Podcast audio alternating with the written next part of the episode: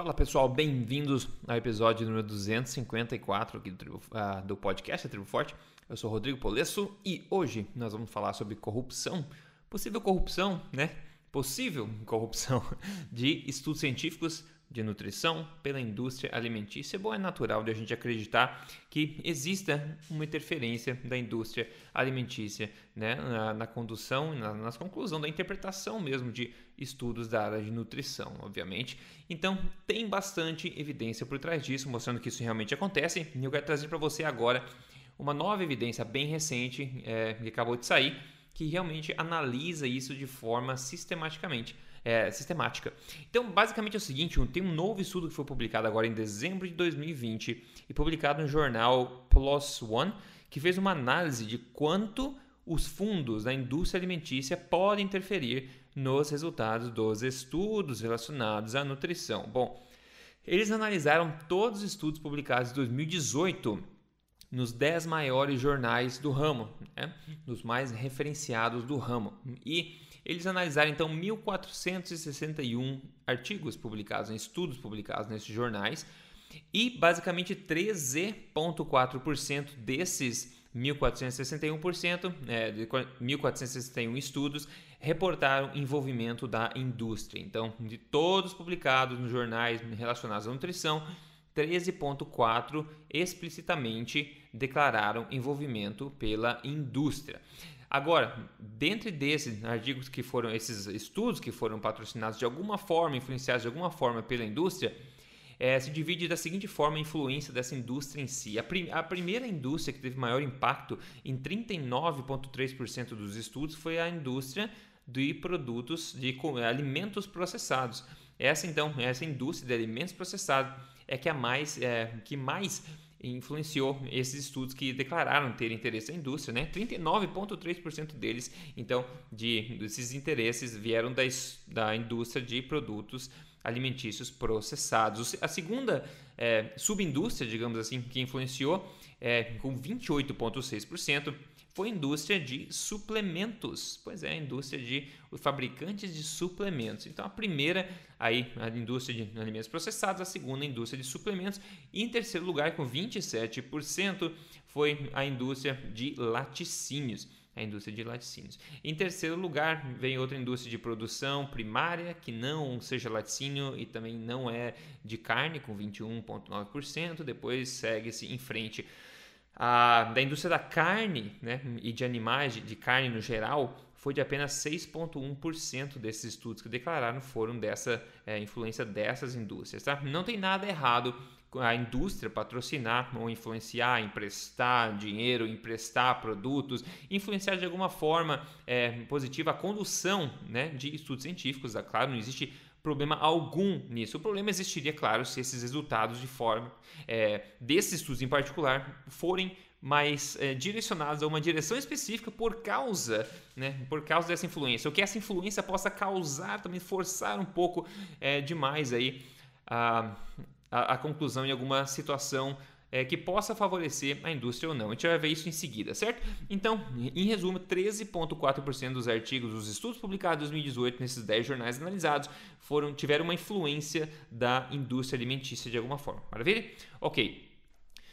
Aí eles disseram o seguinte: os, os estudos né, que tiveram essa parte é importante. Os estudos que tiveram envolvimento da indústria alimentícia de alguma forma 55,6% desses estudos reportaram achados que são favoráveis e relevantes a esta mesma indústria alimentícia, ao interesse dessa indústria alimentícia. Então, digamos, seria um bom investimento se fosse o caso, porque 55,6% dos estudos que envolvem interesse da, da indústria, eles acabam concluindo algo favorável e relevante aos interesses dessa própria indústria ao passo que somente 9,7% dos estudos sem, né, sem envolvimento da indústria tem alguma conclusão que, é, que seja favorável aos interesses da indústria. Então é uma diferença bem grande, né, quando a gente for ver aqui, se mais da metade daqueles que são patrocinados acabam tendo conclusão favorável, passo que somente menos de 10% daqueles que não têm envolvimento acabam tendo conclusão favorável. A gente pode, talvez, argumentar que esse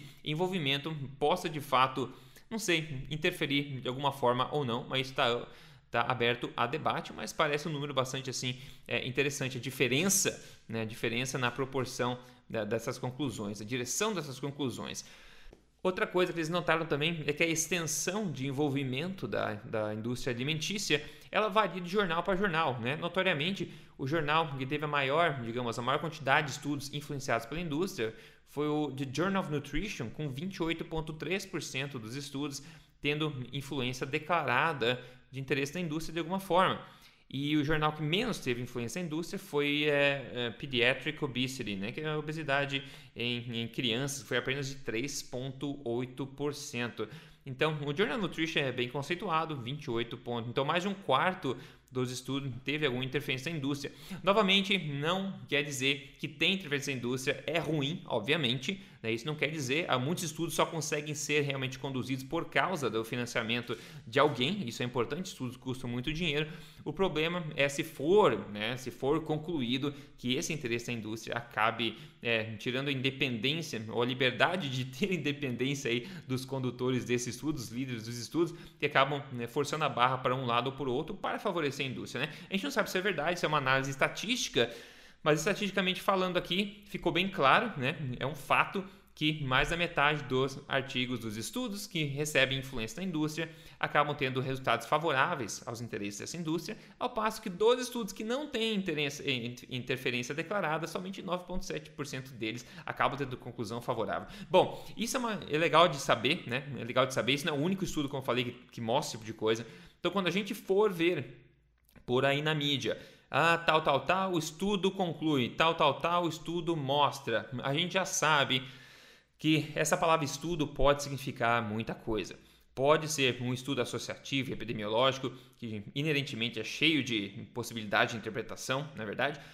Pode ser um ensaio clínico randomizado, que talvez pulou algumas curvas, ou cortou algumas curvas aqui e ali. Pode ser uma, um, né, um artigo, um, um, estudo patrocinado pela indústria ou não, talvez não diretamente, mas se a gente for navegar um pouquinho mais fundo nessas águas aí do estudo, dos autores dos estudos, muitas vezes a gente acha que esses autores sim têm conflitos de interesse, na maioria das vezes esses conflitos são declarados, em outras situações não são declarados, né, acabam tendo envolvimento de segundo nível com com uma coisa ou outra. Então, claro que corrupção no mundo existe, corrupção no mundo científico existe também, né? o mundo não é perfeito com certeza. Por isso que é sempre importante a gente ter um senso crítico, mesmo quando a gente tratando de ciência, mesmo não, principalmente quando se tratando de ciência de qualquer área. Então, imagine, né? Quiçá você ler um artigo, uma manchete em algum lugar dizendo conclusivamente, categoricamente, que tal tal coisa é verdade, segundo estudo. A maioria da população não vai ver o estudo, claro, ninguém tem tempo de ficar olhando esses estudos, e é por isso que a gente traz essa informação para você aqui, quentinha, para você pelo menos saber que tem comprovação por trás, tem evidência mostrando que estudos que têm influência da indústria tendem muito mais, mais de cinco vezes mais, né? Tendem a concluir algo que favorece essa indústria, até? Então parecem ter realmente uma influência nos resultados esse interesse das indústrias. Maravilha, pessoal? Isso não quer dizer que os interesses, que os, as conclusões estão erradas, isso não quer dizer que os estudos são corruptos, mas quer dizer que tem esse sinal para a gente analisar e para manter em mente, ok? Então eu queria passar isso para vocês para aumentar sempre aquele senso crítico, aquele criti é, é, o criticismo né? inteligente, o ceticismo, ceticismo inteligente que eu sempre falo, que não é só criticar, ah, isso é balelo, não acredito nisso, mas sim é, duvidar, questionar, perguntar o porquê das coisas e analisar de forma racional de preferência sem tanta é, energia de ideologia, né? Senão a gente acaba brigando. Quando a gente discute racionalmente, com base nos fatos, sem ideologia, raramente a gente acaba brigando, né? Fazendo inimizade com os amigos, etc., na internet, que seja.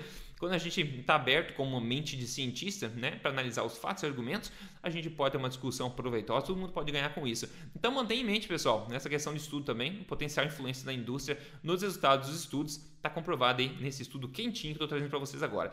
Bom, como sempre, eu passo um caso de sucesso aqui, o Carlos Canabrava, olha só, menos 14 quilos aqui. 14 quilos? Não, ele falou, ó. E colocaram, o meu designer colocou errado aqui. O que ele falou foi o seguinte: ó, um ano depois de começar a mudança na alimentação, 40 quilos off, 40 quilos off. Eu vendo na foto anos depois, falei 14, não, não pode ser 14, são 40 quilos, a diferença é gigantesca, seguindo alimentação forte, seguindo as instruções, é, as informações que a gente passa aqui para você, fazendo decisões inteligentes na sua alimentação.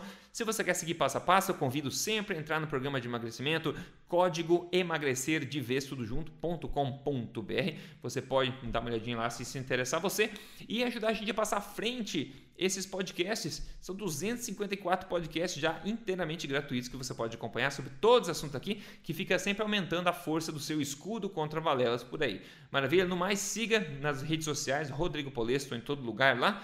Siga triboforte.com.br, você pode ter acesso a um acervo gigantesco de receitas lá dentro também. E hoje, para não faltar a tradição aqui, o que eu comi de almoço? Hoje eu comi um baita de um ribeye, que é um bifão grande, bem grande, de 400 gramas. E como sobremesa eu fiz um fígadozinho na manteiga do lado, um pedacinho pequeno, que já o bife é muito grande. E daí, de sobremesa de fato, mesmo sem brincadeira, eu comi algumas tâmaras, né? Maravilha, esse foi o meu almoço de hoje, delícia, vou ficar saciado por um bom, bom, bom tempo. No mais é isso, pessoal, obrigado pela atenção, então, a gente se fala no próximo podcast, semana que vem.